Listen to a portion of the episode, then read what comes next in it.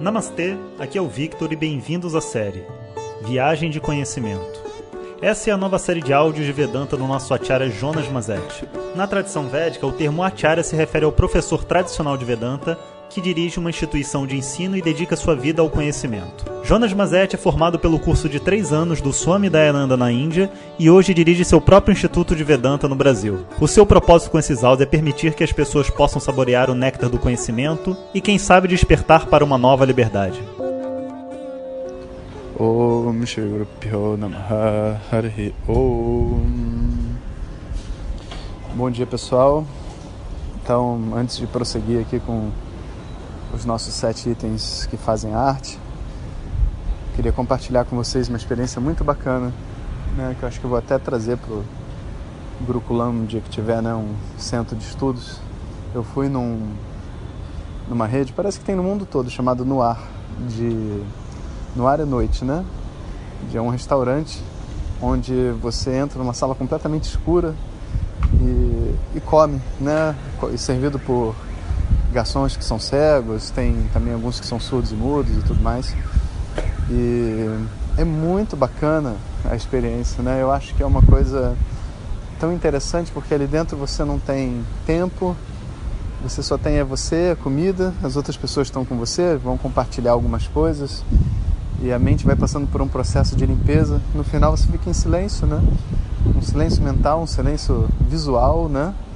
E, e o gosto da comida e quando sai a gente vê as fotos das comidas que a gente comeu, aí a gente vê como que a gente esquece, né? Tão rápido a memória apaga esse ato de comer, né? Que é um, uma cerimônia diária, né? Deveria ser pelo menos. Se torna uma coisa tão vulgar, né? Pra gente, uma experiência muito bacana. Bom, e como eu estava dizendo da arte, né? Então o último que a gente viu foi o 3, o propósito, né? Onde existe uma mensagem a ser transmitida do ponto de vista é, das nossas emoções internamente. Para ser sincero, a maioria dos, dos trabalhos de arte, se eles ultrapassam os dois primeiros itens, já é incrível. Uma pessoa que não se corrompe, né, e uma pessoa que é, compreende que a sua autenticidade não é, é, evitar a cópia e inovar, né, mas é realmente ser fidedigno né, tentar ser o mais fidedigno possível ao vamos dizer assim aquilo que ele está tentando representar né? Como um artista assim né? Tentando fazer um na hora de fazer um papel ele tentar ser realmente aquilo que ele está tentando fazer. Quando você tem esses dois elementos você já pode dizer que você tem arte né? Se um desses dois elementos estão corrompidos fica muito difícil dizer que é arte né? Porque pode ser simplesmente mais uma casca superficial, né, social, das muitas que a gente leva.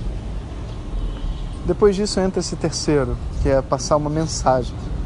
Né? E, e esse da mensagem a ser transmitida, ele se torna uma coisa assim, é muito especial, né? porque é como se você estivesse conduzindo a mente da pessoa com a sua arte a uma descoberta. Né? A uma descoberta, enfim, né? Interna.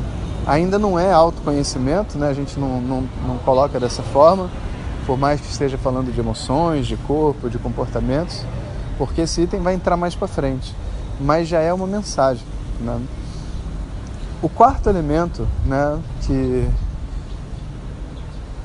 a gente não pode separar do terceiro, é o que eu costumo chamar de história emocional,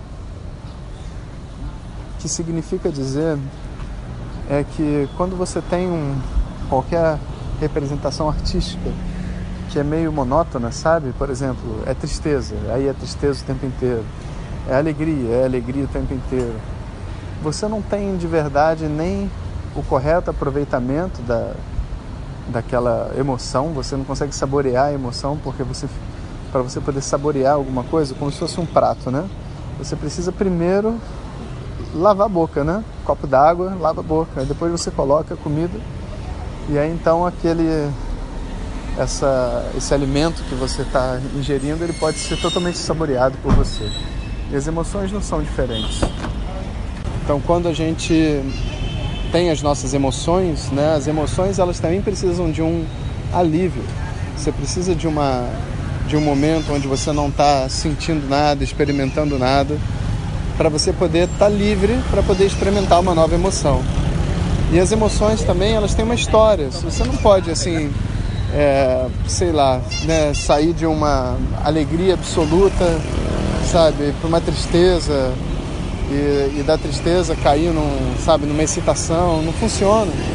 Né? Então, em parte, quando você conduz a pessoa dentro de uma história e faz ela sentir diversas emoções de forma apropriada, ou seja, é, mesmo que não seja na história dos personagens da tela, né, mas que seja na, na história da pessoa que está assistindo o, aquele, aquela obra, né, ela está sendo conduzida por diversos sentimentos, então você tem uma história emocional, ou seja, é como se você na hora de projetar, né, muitas vezes é feito, por exemplo, com obras artísticas, tipo quadro, onde o ambiente onde o quadro fica tem que produzir para a pessoa uma espécie de, de atitude antes de chegar na obra, para que possa ser desenvolvida a história emocional. E quando ela sai da obra, também. Né? Se você for no Museu de Van Gogh, lá em Amsterdã, você vai ver que tem várias obras, inclusive que não são de Van Gogh, e um tanto que você tem que andar dentro do museu e essa, essas andadas, esses respiros são importantes para você poder absorver, entre aspas, a história emocional que está sendo contada pela exposição como um todo. Não uma obra em especial, mas a exposição como um todo. Então, extremamente difícil esse quarto item. Né? Então, esse quarto item ele já separa, vamos dizer assim, é, os bons artistas né, do, dos gênios, né? porque a pessoa tem que visualizar não só a sua obra de arte, mas o processo de quem está passando por aquilo. Bom, aí a gente entra no quinto elemento, né? E o quinto elemento tem a ver com uma mensagem social. Porque a profundidade de uma história emocional muitas vezes não está acessível para o intelecto de uma pessoa. Então só está acessível para o coração. A pessoa vai lá, vai, sim, vai ver todas as obras, vai sentir um monte de coisa até onde o coração dela permitir ela sentir. Vai ela, vamos supor, pode ficar com ver a peça de teatro e sentir muita raiva por um personagem, que é uma das coisas que é para ela acontecer dentro dela. Mas ou, outra pessoa não, não, ela não tem condições de lidar com a raiva, então quando ela começa a sentir raiva, ela começa a achar a peça ruim se fecha, começa a mexer no celular e esquece o que está acontecendo, né? Então cada um vai numa certa profundidade do ponto de vista emocional. Mas quando a gente tem uma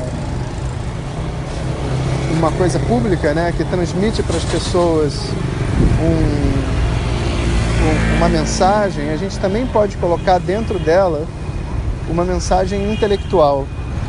E uma mensagem intelectual nada mais é do que um conceito ou uma ideia para as pessoas refletirem sobre e muitas vezes para quebrarem seus paradigmas sociais. Né? Então, é, sei lá, você está assistindo uma novela, né? E é, eles fazem muito isso. Eles tentam pegar na novela e colocar algum assunto que as pessoas têm dificuldade de lidar. Os personagens discutindo e tendo que viver esse assunto. Isso faz com que todas as pessoas é, conversem sobre aquilo, né? Cresçam dentro daquele tema também, sabe? E obviamente esse aspecto, né, pode ser usado ao contrário, porque às vezes pega-se um assunto que é sensível e a pessoa vai e usa de uma maneira que é, não vai, como é que se diz, realmente ajudá-la, né? Vai talvez é, até criar novos conceitos dentro da mente. E esse é o perigo da arte, né? Transmitir certas coisas, transmitir certas mensagens com uma, vamos dizer assim, com uma corrupção, uma corrupção numa mensagem, sabe? É, todo o trabalho em cima desse modelo capitalista de pensamento muitas vezes é feito assim. Né? A, a, a, a arte se converte numa propaganda com o fim de movimentar o coração das pessoas. Né? E obviamente quando isso se corrompe você também não tem arte. Né? Então eu vou parar aqui nesse áudio porque eu estou vendo que o áudio está ficando grande e amanhã eu continuo para completar o set. Um bom dia para vocês. Om Shanti Shanti Shanti. Compartilhe com seus melhores amigos. E se você quiser receber nossas mensagens diretamente no seu WhatsApp, clique agora no link que vem junto com o áudio. Para outras informações, www.vedanta.com.br. Até o próximo áudio. Om Tat Sat.